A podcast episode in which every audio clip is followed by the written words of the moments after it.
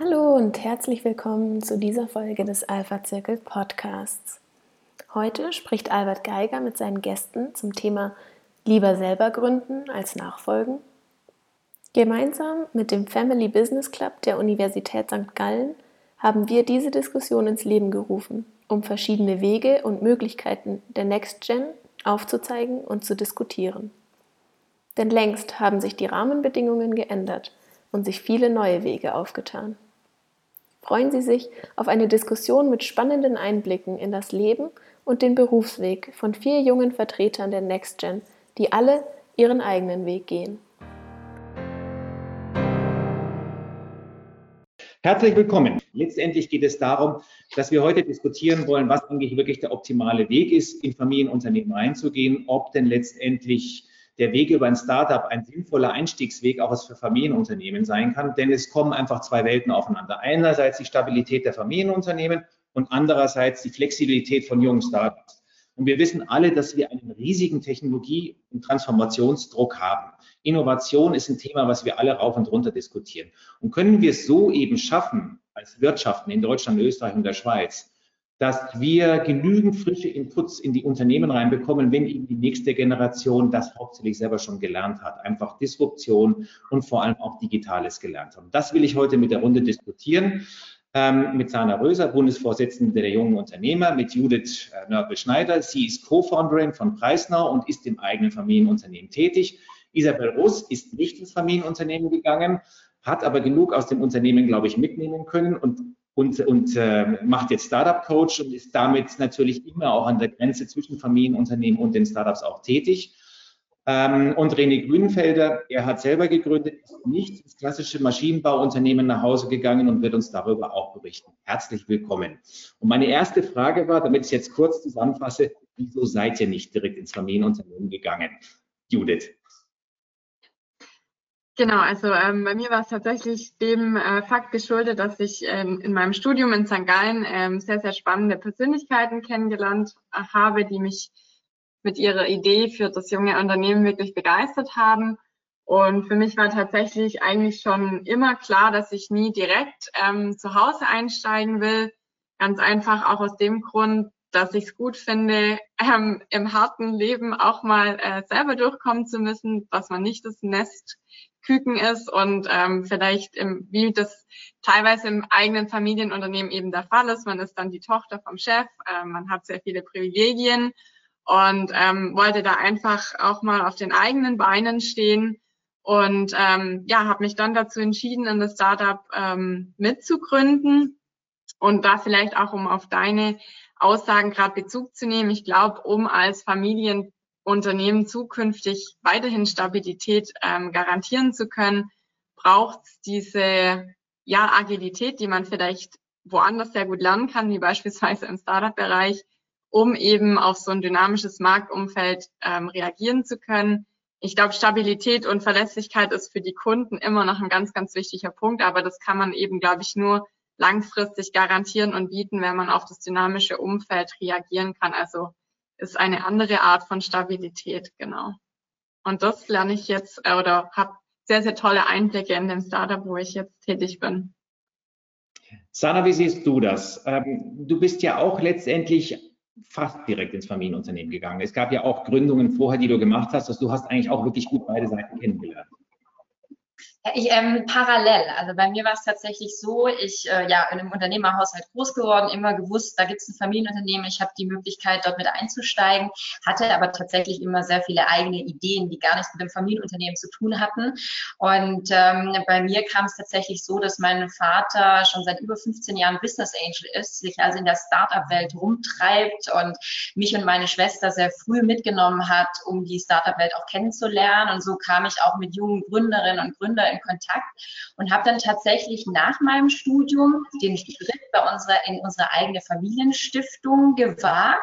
Für mich war das auch so ein bisschen ein Prozess, um zu üben, ob ich mit meinen Eltern überhaupt zusammenarbeiten kann, ob das funktioniert und habe parallel mein eigenes Startup gegründet. Also ich bin so in der Funktion, dass ich selber Nachfolgerin bin im Familienunternehmen, jetzt mittlerweile schon seit zehn Jahren bei uns in der Unternehmensgruppe aktiv und während dem ja, Nachfolgeprozess sage ich mal, habe ich mich entschieden, äh, noch in einem ganz anderen Bereich selber zu gründen, da meine Erfahrungen zu machen. Und ähm, ja, also ich habe unglaublich positive Erfahrungen damit gemacht, weil es einfach ganz andere Herausforderungen mit sich bringt. Es ist was anderes, ob ich in ein bestehendes System, in ein bestehendes Familienunternehmen einsteige, dort Verantwortung übernehme, mich da auch erstmal beweisen muss oder aber ob ich von Grund auf ein eigenes Unternehmen aufbaue. Und ich habe die letzten Jahre sehr viel dabei gelernt und ich finde, man profitiert enorm davor, äh, davon, beide Seiten auch mal kennenzulernen. Ähm, René, bei dir ist es ja so, dass du quasi über den Verwaltungsrat ja durchaus auch nicht nur Einblicke hast, sondern mitsteuern kannst. Auf der anderen Seite bist du in einem komplett anderen Bereich auch Gründer geworden. Wie, wie positiv kannst du den Input dann auch ins Familienunternehmen reinbringen? Die Schnelligkeit, ähm, die Entscheidungen zu fällen, auch wirklich den Markt zu verstehen, wie schnell er sich dreht oder was auch immer es ist. Also ich glaube schon, dass, äh, dass ich jetzt äh, in den fünf Jahren, sechs Jahren, äh, in denen ich jetzt Carpasso schon mit also aufgebaut habe, sehr viel lernen konnte von nicht nur jetzt vom Modemarkt, sondern generell, also unsere Gesellschaft ist und die Wirtschaft ist extrem äh, einem Wandel ähm, mit einem Wandel konfrontiert, vor allem im digitalen Bereich. Und das sind viele Sachen, die ich äh, mitnehmen konnte und die ich sicher auch auf das Familienunternehmen ähm, spiegeln kann und im Verwaltungsrat ähm, Inputs äh, geben kann diesbezüglich, wenn es beispielsweise um digitalen Wandeln oder ähm, äh, Marketingthemen geht, ähm, wo jetzt mein Vater und mein Onkel, die beide auch im Verwaltungsrat sind, äh, vielleicht nicht mehr ähm, äh, so ähm, ja, ja, nicht so aktuell mit den Themen äh, einfach sich befassen können wie ich. Ja. ja. Und Isabel, wenn wir jetzt zu dir blicken, ich meine, Vorarlberg, äh, wo du herkommst, ist ja auch einer der Vorreiter letztendlich in Österreich. Der wird immer so als, als industrielles äh, Musterland auch in Österreich gezeigt, in der Region von Linz, aber Vorarlberg ist immer noch mal einmal davor genannt. Wie sind so die, die Rückkopplungen für dich selber und die du siehst natürlich auch zwischen Startups und Familienunternehmen? Ähm, wie positiv? Ähm, gut, Startups und Familienunternehmen habe ich jetzt natürlich vor allem Erfahrung, ich glaube, vom eigenen ähm, Familienunternehmen, wo wir eigentlich sehr früh ähm, uns stark mit dem Thema beschäftigt haben, weil wir, weil wir, ja, es ist heutzutage einfach eine andere Herausforderung, Unternehmen zu führen und muss extrem schnell sein und, und, und wer, sagen, von wem kann man das am besten lernen, wenn, wenn nicht von Startups.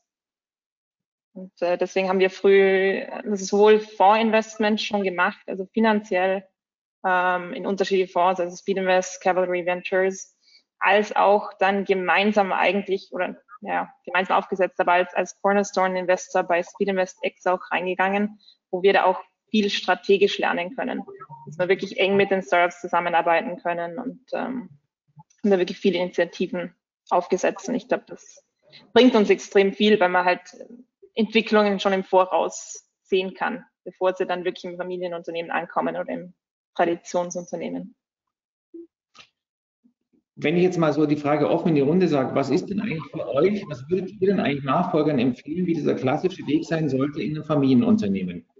Ähm, auf jeden Fall der Umweg außenrum über ein verwandtes Startup. Wir haben interessanterweise mal vor einem Jahr eine Diskussion gehabt mit vier Gründern, die, und es war nicht so ausgewählt, alle etwas Artverwandtes zum elterlichen Unternehmen zu Hause gemacht haben. Der eine hat eine Marketingagentur gehabt, also die Eltern meine ich, und er hat Regiondo gegründet in München. Ähm, so ging das durch die ganze Runde durch. Ein zweiter hat ein Verpackungsunternehmen zu Hause und hat äh, die Flaskflaschen äh, als Startup mitgegründet. Das ist ja alles ähnlich. Ist das ein Weg, den ihr vorschlagen würdet? Wer auch immer jetzt beginnen will. Isabel, ich glaube generell ist ein Startup zu gründen, kann einem extrem viel mit geben. Mhm. Also du, du lernst halt extrem viel, weil du viele Fehler machen wirst und es ist irgendwie nicht so nicht so costly wie jetzt in einem Traditionsunternehmen, sondern man kann schnell ähm, schnell iterativ da durchgehen. Ähm, auf der anderen Seite ist es halt auch teuer. Also wenn man das die Ressourcen hat und das machen kann, ist glaube ich ein super Weg. Ähm, ich glaube nicht, dass es das schnellste ist. Also ich ich würde wahrscheinlich eher bei dem innovativen Unternehmen reingehen und von denen lernen, ähm, als jetzt da was Eigenes zu machen. Dana, siehst du auch so? Ja, also ich habe es ja vorhin schon erwähnt, ist ähm, aus meiner Sicht ist ein Startup, ein eigenes Unternehmen zu gründen, mit ganz anderen Herausforderungen behaftet, ähm, die man auch eingehen sollte. Und ich würde mir wünschen, dass es viel mehr junge Menschen sich auch trauen, ein eigenes Unternehmen zu gründen, weil man einfach ja lernt, wie, wie, wie ich von Grund auf ein Unternehmen aufbaue, meine Produkte, meine Vertriebswege, die Kommunikation, sich einfach auch auf dem Markt zu behaupten, äh, auszuprobieren. Also ich sehe auch selber bei den jungen Unternehmern, äh, dem Verband, wo ich da vorsitze und auch aktiv bin, bin, dass wir auch eine ganz neue Generation an Nachfolgerinnen und Nachfolger haben, also die sich wirklich auch selber ausprobieren wollen neben dem Familienunternehmen. Also ich kenne viele junge Unternehmerinnen und Unternehmer, die entweder selber gründen, also komplett was anderes machen neben dem Familienunternehmen oder aber auch im Familienunternehmen tätig sind und eine Ausgründung machen oder eigene Projekte anstoßen. Also wir haben eine unglaublich aktive äh, Nachfolgegeneration und für mich gibt es nicht den perfekten Weg. Also ich glaube, es ist ein tolle Herausforderung und eine tolle Chance, ein eigenes Unternehmen zu gründen, aber auch ein Unternehmen zu übernehmen und nachzufolgen. Also ich, ich glaube, jeder muss da seinen perfekten Weg finden. Und für mich war das wirklich tatsächlich gar nicht irgendwo anders hinzugehen nach dem Studium, sondern direkt bei uns einzusteigen und parallel zu gründen und die Erfahrungen zusammen. Das war für mich der perfekte Weg. Und von daher, ich glaube, da muss sich jeder ausprobieren. Ähm, und vielleicht, Albert, deine Frage hat einen zweiten Aspekt. Also warum hat man eigentlich oder warum macht man das ähnlich dem Familienunternehmen? Ich glaube, am Ende ist es halt das, was man kennt, wo man irgendwie die Erfahrung hat und wo man auch das Netzwerk hat. Also wenn ich, wenn ich so meine Projekte anschaue, muss ich ehrlicherweise sagen, dass da viele Medienunternehmen da drin sind. Und ähm, das Netzwerk hat man einfach schon und da kann man dann halt sehr schnell drauf aufbauen. Wahrscheinlich kommt das daher ist natürlich auch eine Branche, die mittlerweile durch drei Disruptionswellen schon gelaufen ist, die natürlich, wenn sie überleben will, sich wirklich ähm, hat drehen müssen, schon vor zehn Jahren. Das ist natürlich auch ein Effekt, der da sicherlich mit reinkommt. Ich meine, ich kenne es aus der eigenen Erfahrung, Automobilzulieferer. Früher, da war aber der klassische Weg immer so, du gehst zum Kunden äh, in den strategischen Einkauf, lernst dort und nimmst möglichst viel Wissen auch mit, damit wir uns später auch dann gut dort positionieren können. Aber dieser Punkt ist doch wahrscheinlich gar nicht mehr so gültig, Judith. Ich habe den letzten Satz akustisch nicht so gut verstanden mit dem Beispiel. Klassische Weg, dass du, wie, ich komme selber aus dem Automobilzulieferer, wo es dann geheißen hat, du gehst zu, was weiß ich, VW in den strategischen Einkauf. Ah, zum Einkauf. Ja, hm. Um auch gut genug die Vernetzungen äh, bilden zu können. Das zählt ja nicht mehr ganz so. Oder doch?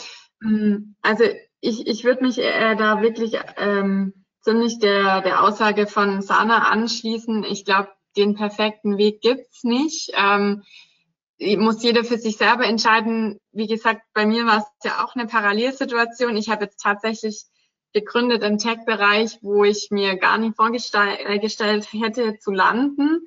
Ähm, es hatte auch eigentlich erstmal nichts mit unserem Unternehmen an sich zu tun. Ähm, werde jetzt aber in der Entwicklung von unserem Startup darauf, ähm, ja, darauf aufbauen und wir möchten quasi dort auch eine Kooperation jetzt mit unserem Familienunternehmen machen. Also ich glaube, das ist extrem befruchtend. Und wenn man nicht in dem Bereich gründet, wo das eigene Familienunternehmen schon ist, dann glaube ich, wird spätestens irgendwann der Punkt kommen, wo man die Brücke schlagen wird.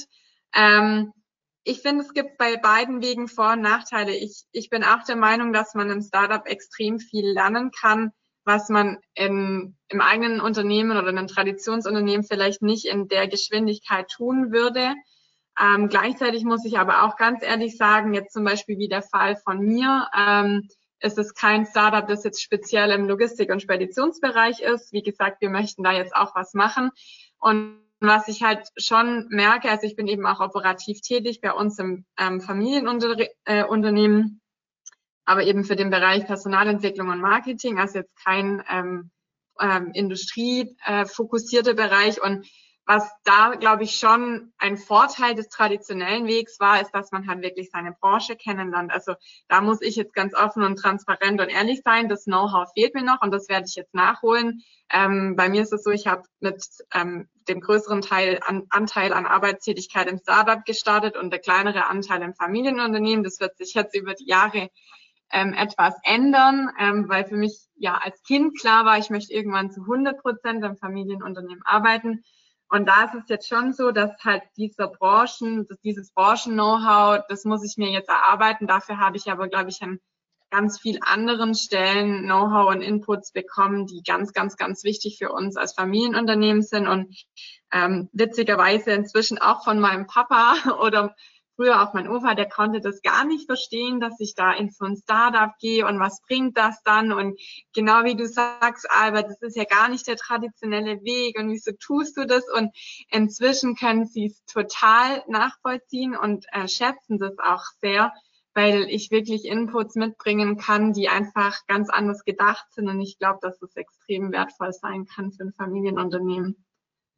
Sana, du hast ja gesagt zu diesem Punkt, ähm, dass als Vorsitzende des Bundesverbands der jungen Unternehmer, dass wir einen digitalen Restart brauchen. Jetzt sprechen wir die ganze Zeit darüber, dass wir natürlich schon die eigenen Kenntnisse haben müssen aus dem Familienunternehmen. Und ich glaube, das verbindet natürlich schon, weil du wächst mit dem Unternehmen ja auf. Du weißt ja, was die Probleme sind, weil die ja auch immer dabei sind. Egal, wo du bist mit deinen Eltern. Ähm, jetzt ist das Thema aber Open Innovation ja eins, was wirklich ein massives Thema ist für alle Unternehmen, weil eigentlich die traditionellen Unternehmen das nicht können. Jetzt seid ihr aber letztendlich alle eine Generation weiter und ihr seid es viel mehr gewohnt, in offenen Netzwerken zu arbeiten. Ist das eigentlich der hauptsächliche Punkt, den ihr alle und auch der Bundesverband mit unterstützen und wer auch immer mit beitragen kann, damit wir da wirklich den Sprung nach vorne schaffen?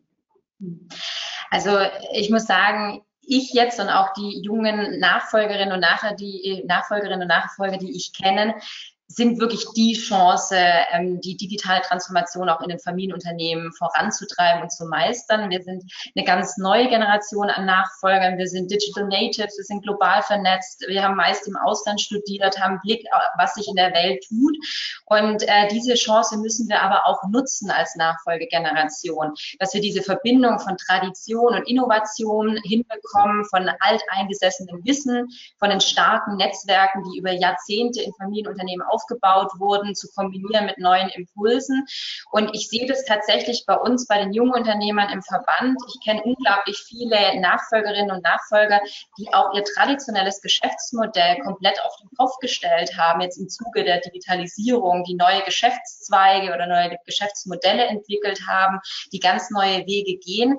Aber ich muss natürlich auch sagen, der Wille ist groß, das zu tun, aber es fehlt in Deutschland einfach an den optimalen Rahmenbedingungen können. Wir sind in Deutschland, und das muss man auch ganz klar sagen, wirklich ein digitales Entwicklungsland. Wir haben eine schlechte digitale Infrastruktur, vor allem im ländlichen Raum, wo die ganzen Familienunternehmen ja sitzen. Die sitzen ja nicht in Berlin-Mitte, sondern äh, auf der Schwäbischen Alb oder anderswo. Wir haben eine Verwaltung aus dem Mittelalter. Wir haben eine Bürokratie, die uns wirklich einbremst, anstatt innovationsfreundlich zu sein. Und wenn ich mir allein überlege, dass ähm, wenn ich ein Unternehmen gründen will in Deutschland, dass ich im Schnitt neun Behördengänge hinter mich bringen muss, um dieses Unternehmen zu gründen, das ist echt eine Katastrophe. Ähm, und, und wenn wir wirklich mit den USA und China auch mithalten wollen, ähm, dann müssen wir uns in Deutschland im Gesamten endlich digitalisieren. Und das sind ganz arg viele Baustellen, die vor allem jetzt in Corona erstmal deutlich geworden sind, an die wir ran müssen. Denn nur dann, wenn, wenn, wenn Deutschland sich digitalisiert, haben auch die Traditionsfamilienunternehmen und die Nachfolgegeneration die Chance, die Unternehmen erfolgreich fortzuführen. Und da muss unbedingt ran und da muss unbedingt dran gearbeitet werden, aber ganz schnell. Vielleicht mal zur Schweiz, René. Also jetzt erstens mal bei euch im Familienunternehmen wie ist da letztendlich der Kulturenclash zwischen den Generationen, weil du ja letztendlich auch die nächste wirklich vernetzte und, und, und ja, digital tickende Generation ist und das Unternehmen ja schon eher ein klassisches Unternehmen. Ich meine, das Creating the Mobility ist, ist das Motto von euch im elterlichen Unternehmen, immer Spezialfahrzeuge hauptsächlich, ähm, was ja grundsätzlich erstmal sehr weit weg ist, aber trotzdem sind es zwei Unternehmenskulturen, die man ja ganz gut zusammenbringen kann. Ähm, welche zwei, sorry, ich habe dich nicht ganz verstanden. Welche zwei Kulturen meinst du, dass man zusammenbringen kann? Die Gründer hast und die natürlich in dem klassischen Fahrzeuggestell oder Fahrzeugbau ähm, vorherrschen dürfen, die sich ja deutlich unterscheiden. Also letztendlich über den Verwaltungsrat, was bringst du da hauptsächlich für Impulse rein und wie kann das Unternehmen davon wirklich auch deutlich profitieren? Das ist eigentlich der Hauptpunkt. Ja, also ich muss, äh, also wir sind im Fahrzeugbau tätig, wir machen äh, Lastwagenaufbauten ähm, im Kühlbereich, äh, im normalen Speditions Speditionbereich. Und wie ich anfangs schon erwähnt habe, ich, ich durch die Rolle im Verwaltungsrat habe ich äh, Einsicht ins Unternehmen, äh, kann gewisse Inputs geben, aber das meiste, muss ich schon sagen, wird einfach operativ äh, umgesetzt und ich würde sagen, die, der Familienbetrieb ist gar nicht so schlecht aufgestellt. Jetzt als Beispiel haben sie ganze, jetzt ganz kürzlich die ganze Rechnungsstellung und so weiter digitalisiert, äh, also die, die ganzen Dokumenten äh, Dokumentenverwaltung ist alles digitalisiert äh, worden. Das war, ähm, war jetzt ein wichtiger Schritt als, für Sie als, äh, als Firma beispielsweise. Ähm, wo ich denke ich noch mehr Inputs geben äh, könnte, ist im Bereich, wie man, wie man Kunden anspricht, wie man, wie man Online-Werbung betreibt, wie man, ähm, wie man Marketing äh, generell äh, heute äh, betreibt. Das ist bei, bei mir, bei meinem eigenen Geschäft sehr wichtig. Äh, ähm, ist natürlich wieder ein Unterschied, weil sie sind mehr im B2B-Bereich äh, tätig. Aber ich glaube, es ist nicht nur das Digitale, auch generell, wie man äh, vernetzt zu denken, wie sich die Gesellschaft entwickelt, wie man, äh, wie man mit Personal umgeht, wie, äh, ähm, wie, ja, wie man, wie man junge Väter äh, unterstützt. Also lauter solche Themen beispielsweise sind, äh, sind, sind Themen, die vielleicht im, im Familienbetrieb eher ähm, traditionell angesehen werden. Und ich glaube, durch die Rolle als Sohn meines Vaters und aber auch als Verwaltungsrat äh, merken sie schon, oder was, äh, was so abgeht in der Gesellschaft oder wie, wie, wie junge Arbeitnehmende beispielsweise ticken, wie was für Bedürfnisse sie auch haben, als Beispiel jetzt. Isabel, das ist ähm, nur, nur eine Hypothese, aber das, was Judith auch vorhin gesagt hat, dass man irgendwie, dass man viel Erfahrung sammelt, aber vielleicht nicht gerade in der Industrie, wo das Familienunternehmen ist. Ich glaube, dass eigentlich die Herausforderungen über die Industrien hinaus viel ähnlicher sind heute als früher. Und mhm. ich sehe, ich bin ja mit sehr vielen unterschiedlichen Industrien. Am Ende habe ich Projekte und, und, und eigentlich stehen die alle vor dieser digitalen Herausforderung und, und, und wie, ähm, eben, wie auch du René gesagt hast, wie, wie managt man eigentlich die jungen Leute von heute? Und ähm, ich glaube, das ist eigentlich, man braucht gar nicht mehr so viel die Industrieerfahrung. Und es gibt viele Unternehmen, die explizit auch Leute von außen suchen, die eben nicht diesen Tunnelblick haben. Weiß nicht, wie ihr das seht. Also ich bin davon überzeugt, dass würde ich voll unterstreichen. Ja. ja, würde ich auch unterstreichen, was Isabel gesagt hat. Ich würde äh, ich bin voll der Überzeugung, dass man äh, nicht unbedingt aus derselben Industrie kommen muss. Ich glaube, äh, vor allem jetzt in unserem Umfeld, wo wir studiert haben, an verschiedenen Universitäten waren, im Ausland, wir bringen so viele Inputs mit, mit denen vielleicht Personen, die schon ewig im Unternehmen sind, einfach nicht, ähm, die, die bringen, die haben andere Weltbilder fast, oder? Und äh, ich glaube, man muss als Unternehmen, als Organisation diese Weltbilder, die, die neue Dynamiken schon berücksichtigen, um, um langfristig überhaupt bestehen zu können. Ja. Es ist letztendlich auch ein Thema, äh, Isabel, das ich ja auch mit dir nochmal kurz besprechen wollte, weil du bist nicht nach Hause gegangen, aber ihr seid ja nicht nur Vorarlberg insgesamt als Bundesland in Österreich, aber eben auch gerade die Rusmedia ist ja wirklich seit vielen, vielen Jahren auch als ein Vorreiter in der Verlagsbranche gesehen worden, weil einfach sie sich früh angepasst haben an die neuen Herausforderungen, Geschäftsmodelle komplett umgestrickt haben, weil es ist ja einfach auch vieles weggebrochen, man muss es ersetzen durch was anderes. Ähm, ist das dein Antrieb auch gewesen, letztendlich das, was du in der Familie da schon mitgenommen hast, einfach mit jungen Gründern zu nehmen und die auch letztendlich ähm, besser darauf vorzubereiten, vielleicht mit denjenigen, die nicht so gut schon äh, digitalisiert oder besser gesagt transformiert sind, wie ihr, ähm, dass sie den traditionellen Unternehmen besser helfen können? Das ist ein netter Gedanke, aber, aber nicht ganz wahr. Ähm, bei uns ist immer so definiert gewesen, dass eine Person das Familienunternehmen übernimmt ähm, und das ist bei uns der Älteste.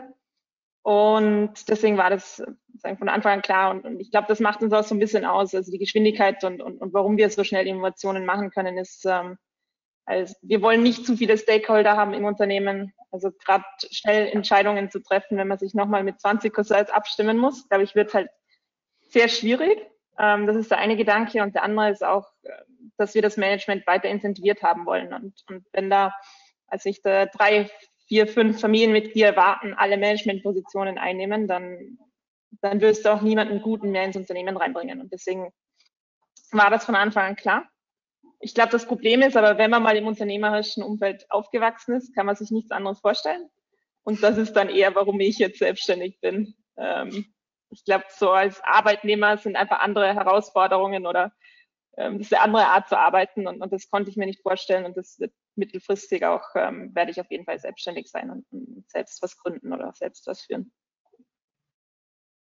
Hm, jetzt vielleicht mal so ein bisschen mehr die Vogelperspektive, weil ich glaube, egal ob wir jetzt in der Schweiz, Österreich oder in Deutschland sind, es ist ja sehr offensichtlich, dass es mehr oder weniger brennt in vielen Unternehmen und dass der Druck von außen, ob das jetzt aus China ist äh, oder zum Teil auch aus den USA, aber eher aus Asien, dass da ein Wandel auch wirklich notwendig ist. Und das sind diese Themen natürlich, die richtige Nachfolge auch zu haben, die richtigen Inputs in den Familienunternehmen zu haben oder die richtige Transformation sicherlich ein ganz wichtiger. Was können wir alle tun? Was könnt ihr tun? Was können wir auch als Familienunternehmer-Netzwerk tun, um wirklich diesen Wandel noch mehr zu unterstützen? Ähm, ich meine, wir können viel drüber reden, aber letztendlich, was könnten wir tatsächlich im Doing noch mehr tun, damit das besser wird? Natürlich Einfluss auf die Politik nehmen und solche Themen, aber es liegt ja auch an einem selber. Wer mag denn bei dieser schönen Frage mal anfangen? Keiner. Soll ich rausgreifen? Ähm, ich kann ja mal. Ich, ich glaube, glaub, du hast das Wichtigste gesagt. Ja, Soll gut, ich meine, ich meine jetzt natürlich wirklich aus der Unternehmersicht heraus. Wir können natürlich über die Politik lang diskutieren, das bringt uns jetzt aber nicht weiter, sondern was können wir selber auch mit tun, damit wir das tun, damit wir das unterstützen? Vielleicht, vielleicht zu dem, was Sana vorhin gesagt hat, ähm, dass, dass es irgendwie, dass es nochmal mehr Push gibt aus, äh, geben muss aus der Politik. Das haben wir eh vorhin auch gedacht. Ich glaube, viel oder ein großes Stück des Problems liegt auch bei den Familienunternehmen, die extrem risikoavers sind. Also gerade wenn man den Venture Capital Bereich anschaut, wo so viel Geld eigentlich da liegen wird und am Ende so wenig davon wirklich investiert wird in Startups. Ich glaube, das ist nicht die Politik, sondern es ist einfach ein sehr, sehr deutsches Mindset, wo man sich nicht traut, ähm, Investments zu machen. Ist das in ja, Deutschland? Also ich, würde, da, ich würde da direkt einhaken. Ich glaube, wir, ich glaube, wir brauchen mehr Mut. Wir müssen mutiger sein. Das fehlt uns in Deutschland absolut. Ähm, einfach auch den Mut zu haben, ins kalte Wasser zu springen, sich auszuprobieren. Da müssen auch Familienunternehmen mutiger werden. Ich glaube, das ist uns irgendwie so ein bisschen abhanden gekommen. Und äh, ich denke, da müssen wir uns alle an die eigene Nase packen, dass auch diese, ja, die Angst vorm Scheitern irgendwo genommen wird. Aber das ist auch äh, eine Sache, ein Mindset in der Gesellschaft, das sich ändern muss. Ich finde, wir müssen grundsätzlich ähm, ganz zu Beginn Beginn schon anfangen. Und das ist eigentlich in der Schule und im ganzen Bildungssystem, ähm, weil wir bringen unseren Kindern nicht mehr bei, wirklich kreativ zu sein, mutig zu sein. Ähm, wir bringen ihnen keine Resilienz bei. Das heißt, wenn sie hinfallen, auch wieder aufzustehen und weiterzumachen. Und wir bilden wirklich, also ich kann für Deutschland sprechen, wir bilden in unseren Schulen Manager aus und keine Unternehmer. Und ich glaube, das ist unser Hauptproblem. Wir haben jetzt alle hier, wie wir beisammen sitzen, das große Glück, in einem Unternehmerhaushalt groß geworden zu sein. Ähm, das heißt, wir haben es vorgelebt bekommen, was es bedeutet, Unternehmerin oder Unternehmer zu sein, was damit alles einhergeht. Und ich glaube, wir müssen da ganz früh in unserem Bildungssystem eigentlich ansetzen. Und was müssen wir selber tun als Unternehmerinnen und Nachfolger? ja, also was ich zu Beginn gesagt habe, mutiger sein, ausprobieren und äh, keine Angst haben vom Scheitern. Ich glaube, das ist das Wichtigste. Ähm, jetzt vielleicht mal, nachdem wir ja so schön aus drei Ländern da zusammensitzen, äh, an den René die Frage, sind die Schweizer eigentlich anders? Sind sie risikofreudiger? Haben das Problem nicht so. Es ist eine ausgeführte Diskussion, die wir haben. Komm gleich zu dir noch, Isabel, ob es da auch anders ist in Österreich. Also ich glaube, dass wir äh, kulturell, ähm, was das anbelangt, schon sehr nah an Deutschland und, äh, und Österreich sind, oder? Dass wir, ähm, man, wir gehen Risiken ein, aber das muss alles sehr gut äh, kalkuliert und durchdacht sein, ja. Aber vielleicht, ähm, vielleicht, vielleicht ist die jüngere Generation anders, oder? Ich glaube schon, dass man, wenn, man muss äh, mutig sein, wenn man auf dem Wettbewerb bestehen möchte. Und ich, als Unternehmer muss man, irgendwann muss man Risiken eingehen, um vielleicht die, die Zukunft sichern zu können, gewisse Investments tätigen. Äh, das ist einfach ähm, unabdingbar. Ich glaube, was sicher auch wichtig ist, dass man als Unternehmer die, ja, den, den Draht nicht äh, verliert zu gewissen Entwicklungen, dass man vielleicht auch den Kontakt sucht zu äh, äh Universitäten, äh, Hochschulen, äh, vor allem jetzt im technologischen Bereich, ich denke das ist sehr, sehr wichtig und ähm, äh, weil, weil, du gefragt hast, was man tun kann als Unternehmen, oder? Ja. Siehst du da Unterschiede, Isabel, zwischen den Ländern? Ist ja schon ein Punkt, ob da kulturell wirklich ein Unterschied auch da ist. Die Diskussion, die wir oft führen, ist auch letztendlich, dass ähm, zum Beispiel Schweizer sich leichter tun, auch in der Zusammenarbeit mit, mit den Startups, weil mehr da sind oder welcher Grund auch immer dafür spricht. Ist es so? Ist es die Risikoaversität eigentlich gleich, in welchem deutschsprachigen Land man ist? Die Frage finde ich total schwierig, weil ich vom Bodensee vom Bodensee komme und äh, mich eher als äh, Bodenseemensch fühle, als, als jetzt ähm, als Wienerin. Deswegen weiß ich nicht, ob ich da die beste Person bin. Nein, ich würde also sagen, es ist eigentlich sehr ähnlich. Ja, das ist auch meine Vermutung, die ich letztendlich immer habe. Ähm, jetzt dann nochmal eine Frage, die ich mir jetzt aufgeschrieben habe, die mir so in der Vorbereitung aufgefallen ist, weil es selten eigentlich der Fall ist, dass ähm, ich drei weibliche Teilnehmer habe und einen männlichen Teilnehmer habe. Meistens ist das Verhältnis auch immer andersrum. Seid ihr die besseren Transformatoren und siehst du das dann auch so, René? Weil das ist oftmals ein Thema, der ja mit so diskutiert wird, dass so die nachhaltige Umbauarbeit in Unternehmen meistens besser bei oder oft besser bei Frauen aufgehoben ist. Mögt ihr selber nicht gerne beantworten, aber ich stelle trotzdem die Frage. Judith? spannender Gedanke. ähm, würde ich so nicht unterstreichen. Ähm, ich glaube, dass Männer und Frauen einfach in vielen Dingen sehr unterschiedlich sind.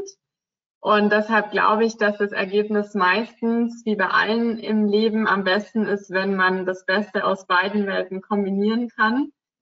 Ähm, ich glaube, was bei Familienunternehmen tatsächlich recht spannend ist, ich habe mich da auch in meiner Masterarbeit ganz äh, eng damit äh, beschäftigt, ist die Konstellation, die man ähm, hat. Und da gibt es eben verschiedene ähm, Ausprägungen. Und ich sag mal, aus der Tradition ist es ja schon immer noch eine sehr männerdominierte ähm, Angelegenheit.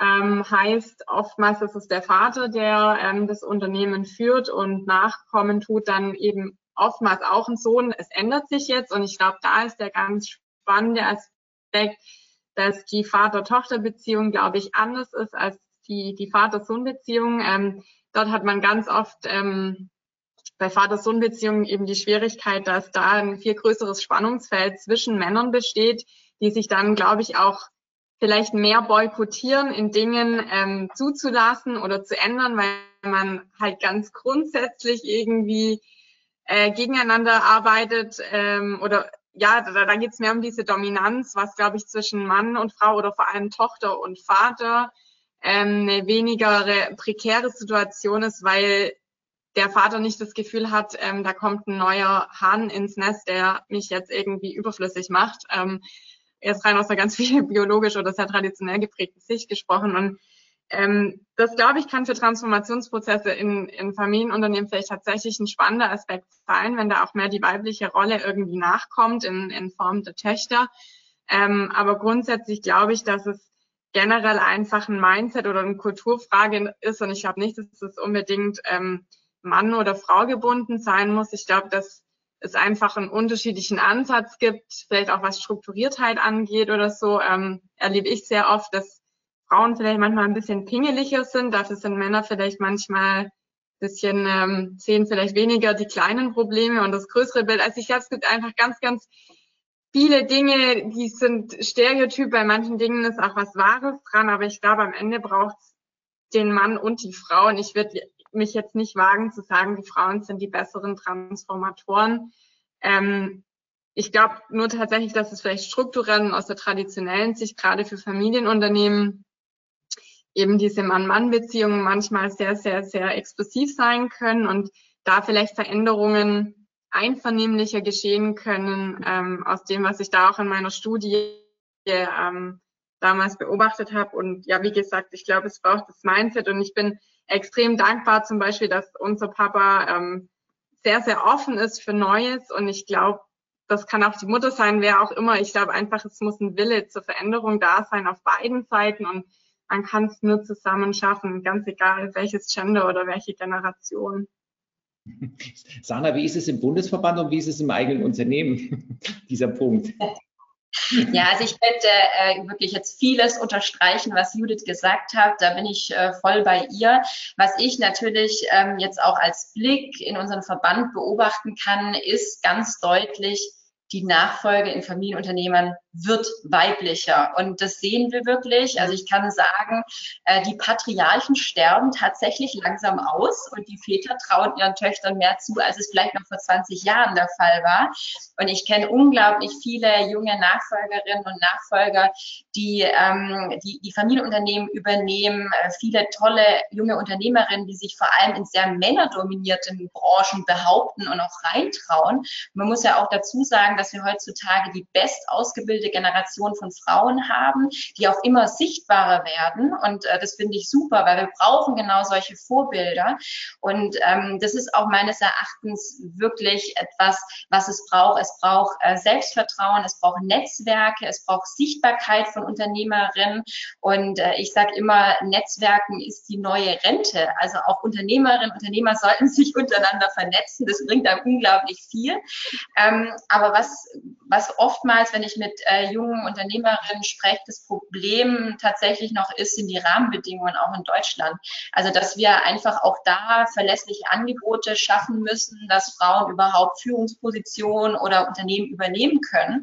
Weil wir haben tatsächlich immer noch eine katastrophale äh, Betreuungsinfrastruktur. Es gibt zu wenig Kita-Plätze etc. Und das betrifft junge Frauen, aber auch junge Männer. Und äh, da müssen wir wirklich ran, weil du vorhin gesagt hast, wegen politischen Themen etc. Also ich finde schon, dass wir als junge Unternehmerinnen und Unternehmer unbedingt heute mehr denn je auch politisch sichtbar sein müssen, uns äußern müssen, Positionen ganz klar beziehen. Weil wenn sich die Rahmenbedingungen nicht ändern, werden auch weniger Frauen nachfolgen. Ähm, und da muss unbedingt dran gearbeitet werden. Aber ich sehe auf jeden Fall, dass wir tolle junge Unternehmerinnen haben und da findet auf jeden Fall ein Kulturwandel momentan statt. Isabel, wie, viel, wie hoch ist der Anteil mittlerweile bei den Gründern?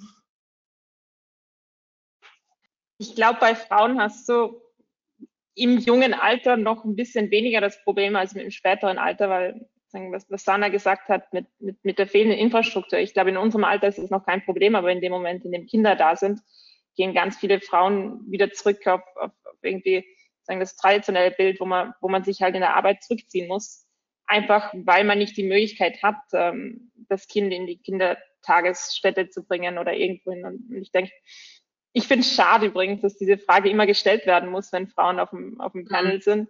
Ähm, ich wünsche mir, es wird einfach genau, es wäre genau das Gleiche, ob jetzt drei Frauen oder drei Männer sind.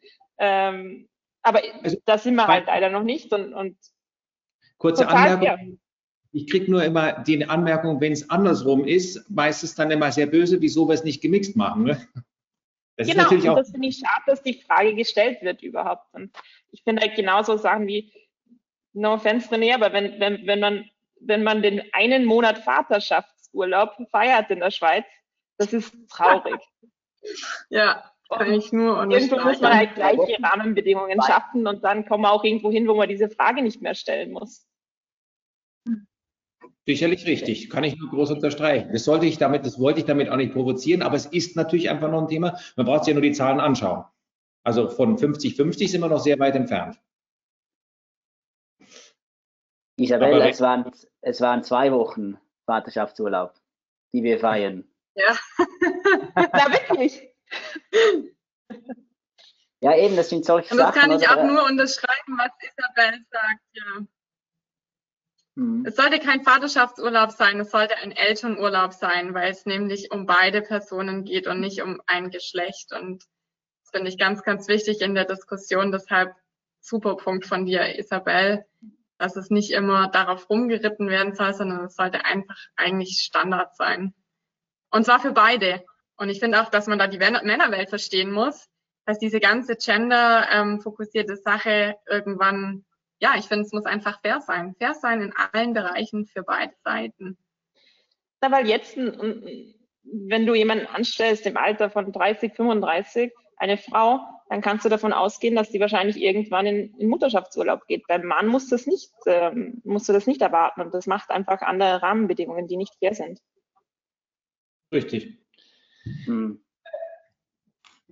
Also wenn ich noch was äh, dazu sagen darf, also ich bin auch völlig der Meinung, also man muss, man muss Rahmenbedingungen schaffen, dass, äh, dass solche Ungleichheiten äh, bereinigt werden und es müsste meiner Meinung nach auch selbstverständlich sein, also dass, dass man über die solche äh, Fragen gar nicht diskutiert. Ich glaube, es ist äh, äh, Frauen und Männer können genauso gut Unternehmen führen, äh, Unternehmen gründen, äh, aber es, dass wir die Infrastruktur nicht haben, die solche ähm, die diese Entwicklung begünstigen. Ähm, das, äh, das liegt an der Politik. Wie gesagt, in der Schweiz haben wir jetzt über zwei Wochen äh, Vaterschaftsurlaub abgestimmt. Das ist durchgekommen, Gott sei Dank. Aber es müsste, eben, es müsste eine Elternzeit sein, es müsste länger sein, es muss selbstverständlich sein, dass man Beruf und Familie besser vereinbaren kann. Ähm, ähm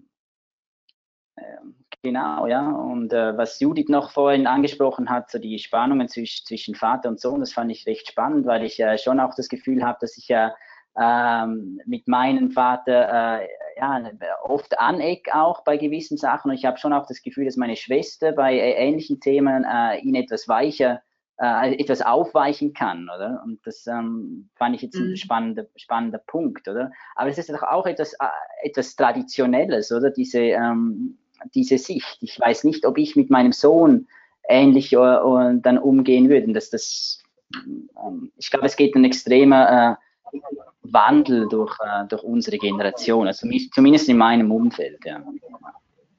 Das kann ich, also von der, mit der Außenbrille kann ich das bestätigen aus vielen Diskussionen, dass es schlichtweg einfach ein ganz anderer Ansatz auch mittlerweile ist, was ja gut so ist und äh, uns hoffentlich dann irgendwann mal von diesem Thema wegführt, weil es in der Realität tatsächlich auch einfach so ist. Bloß wie gesagt, da ist noch ein bisschen Weg hin. Ähm, jetzt vielleicht, um langsam Richtung Schluss zu kommen, stelle ich am Schluss immer ganz gerne die Frage, stellt euch vor, wir sind im Jahr 2040 und wo sind wir da? Was haben wir da tatsächlich erreicht?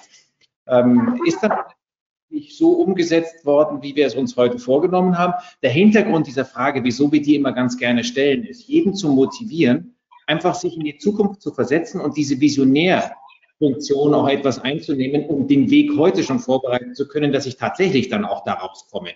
So wie äh, Henry Ford eben seine Vision hatte ähm, mit, mit der Fließfertigung und so weiter. Es gibt unendlich Beispiele dafür. Wie seht ihr das? Fangen wir doch mal mit dir jetzt an, René. Um, ähm, ja, du nennst jetzt das Beispiel Henry Ford, oder? Und äh, ich habe äh, ein paar, genau, ein paar andere Zitate auch noch gesehen, jetzt äh, vorab vom Gespräch. Das waren alles technische Innovationen, oder? Ähm, Erfindung der Glühbirne und so weiter, Henry Ford, der Fließband, das sind alles technische Dinge. Und wir haben jetzt äh, spannenderweise uns auch eigentlich mehr mit der äh, gesellschaftlichen, sozialen äh, ähm, Innovation auch beschäftigt, jetzt Gleichstellung Mann-Frau oder auch Kulturwandel und so weiter. Und das ist mir auch, auch gefallen bei den Zitaten. Ich glaube, was äh, für mich äh, schon mehr auch im Zentrum äh, steht, dass wir in den nächsten 20 Jahren auch äh, gewisse soziale Innovation eigentlich mehr auch äh, schaffen. Klar, die Wirtschaft lebt von technischen Innovationen auch, ähm, aber es gibt solche äh, so große Themen im, im gesellschaftlichen Bereich, jetzt nicht nur auf unsere Breitengrade bezogen, sondern auch auf die ganze Welt, auf die dritte Welt, Entwicklungsländer, die wir mit Unternehmertum auch äh, verbessern können. Und ich glaube, da steckt extrem viel Potenzial. Äh, und da, diese Sachen finde ich eigentlich aktuell spannender, als irgendein neues Gerät oder eine neue Maschine herzustellen, die irgendwas schneller, noch bequemer macht. Das treibt ja unsere Innovation immer an, oder? Richtig. Isabel, wo sind wir 2040? Gute Antwort jedenfalls, René. Ähm, ich glaube nicht ganz so konkret, aber es, es, gibt, es gibt ein Bild von, das ist von Ende 19. Jahrhundert. Und das heißt ähm, Going to the Opera in the Year 2000. Und ich finde das total süß, weil die, die schauen noch genau gleich aus wie früher, in, den, in der gleichen Kleidung. Sie gehen immer noch in die Oper, aber sie fliegen auf so, ich glaube, Autos sollen das sein. Und ich finde, das, das zeigt so ein bisschen, dass wir eigentlich gar keine Ahnung haben, wie die Zukunft ist. Also wir stellen uns das so vor, dass alles, was jetzt ist, in 100 Jahren genau gleich nur mit irgendwie schnelleren Handys, schnelleren Autos, fliegende Autos, einfach das, was wir jetzt haben, ein bisschen besser. Und in Wahrheit wird sich noch so viel ändern und ich glaube, gerade gesellschaftlich wird sich so viel ändern, dass wir uns das jetzt, dass wir diese Vorstellungskraft gar nicht haben, ehrlich gesagt. Judith?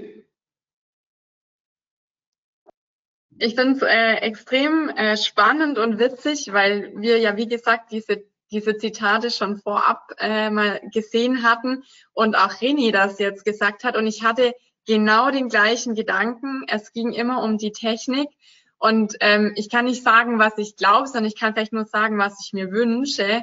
Und ich wünsche mir für 2040, dass es eben nicht immer nur darum geht, Dinge vielleicht schneller, effizienter oder ähm, kostengewinnbringend, was auch immer zu machen, sondern ich glaube, die Dinge, die uns wirklich beschäftigen müssen, ist, wie wir als Gesellschaft, sei das ähm, Themen, die wir heute skizziert haben, Digitalisierung, Gender, Infrastrukturen, ähm, Gleichberechtigungen, ähm, all diese Themen, dass wir einfach nachhaltig als Gesellschaft und das eben nicht nur ähm, betrachtet auf dem Land, sondern wirklich als Gesamtgesellschaft global gesehen, dass es uns ähm, ja besser gehen kann. Und ich glaube, dass es uns nicht immer nur durch die Technik besser geht, sondern vielleicht auch an Verhalten und äh, Werten, die wir irgendwo ändern müssen. Und ähm, ja, da bin ich gespannt, was wir da auf dem Weg machen werden in den nächsten 20 Jahren. Sarah, da hast du jetzt damit das Schlusswort, also fast das Schlusswort. Das kommt dann noch ja, ich, äh, ich finde die Statements, die ich gerade gehört habe, wirklich super, weil ähm, das ist auch so mein Gefühl. Wir können die Zukunft nicht vorhersagen, aber was ich mir persönlich wünschen würde für 2040 oder ja, was mein Wunsch auch für Deutschland grundsätzlich oder auch ähm, für unseren Standort wäre, dass, dass wir ähm, 2040 wirklich digital sind, dass wir generationengerecht sind, dass wir klimasensibel sind und vor allem auch mündig, weil das sind alles Themen, die uns umtreiben. Und ich hoffe, dass wir das bis 2040 dann auch tatsächlich schaffen, ähm, dass wir wieder mehr Eigenverantwortung auch übernehmen und dass wir vor allem mitgestalten. Und äh, wir sehen alle, dass die Welt immer kleiner wird, immer globaler, wir sind immer weiter vernetzt und wir müssen und äh, können voneinander lernen. Ich finde, dieses, äh, dieses große Geschenk sollten sollten wir auch nutzen. Und ähm, deswegen schließe ich mich auch den Vor meinen Vorrednerinnen und Vorrednern an. Also wir müssen das Große und Ganze im Blick haben. Und das würde ich mir wünschen für 2040. Danke. Ähm, also mir hat es sehr Spaß gemacht und man sieht schon deutlich, dass da ein Wandel auch kommt. Und äh, das gibt so ein bisschen große Hoffnung, dass da wirklich auch was rauskommt dabei. Ich weiß, wir haben alle noch große Schwierigkeiten. Davon haben wir wirklich genug, ich glaube, in den letzten sechs Monaten diskutiert und die werden auch noch ein bisschen bleiben. Ähm, aber es gibt halt genügend Ansatzpunkte und mit Leuten wie euch, ähm, glaube ich, kann das Ganze einfach leichter gelingen. Und ähm, es sollte einfach jeder, der, glaube ich, auch in der Vorgängergeneration heute auch zugehört hat oder auch noch zuhören wird, es wird ja aufgezeichnet und auch ins Netz gestellt, ähm, einfach mal überlegen, was so die wichtigsten Aspekte sind und dass Wandel nicht unbedingt eine Gefahr ist, sondern manchmal auch dringend notwendig ist und es äh, auch gut tut. Herzlichen Dank euch allen.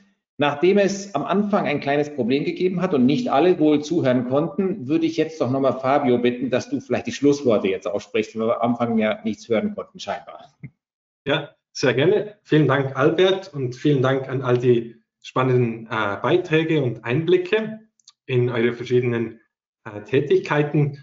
Und ja, ich glaube, für uns jetzt hier als, als Studenten des, der Universität St. Gallen, Mitglieder des Family Business Club, war das sicher sehr bereichernd, auch zu sehen, eben, dass es auch einen anderen Weg gibt, als direkt ins Unternehmen einzusteigen und dass es auch nicht heißt, ähm, selber gründen all, anstelle von Nachfolgen, sondern dass das auch kombinierbar ist, dass man eben etwas selber gründen kann und parallel zum Beispiel jetzt noch in der Geschäftsleitung sitzen kann oder im Verwaltungsrat Einsitz haben kann oder auch das einfach wie als Vorbereitung zu sehen.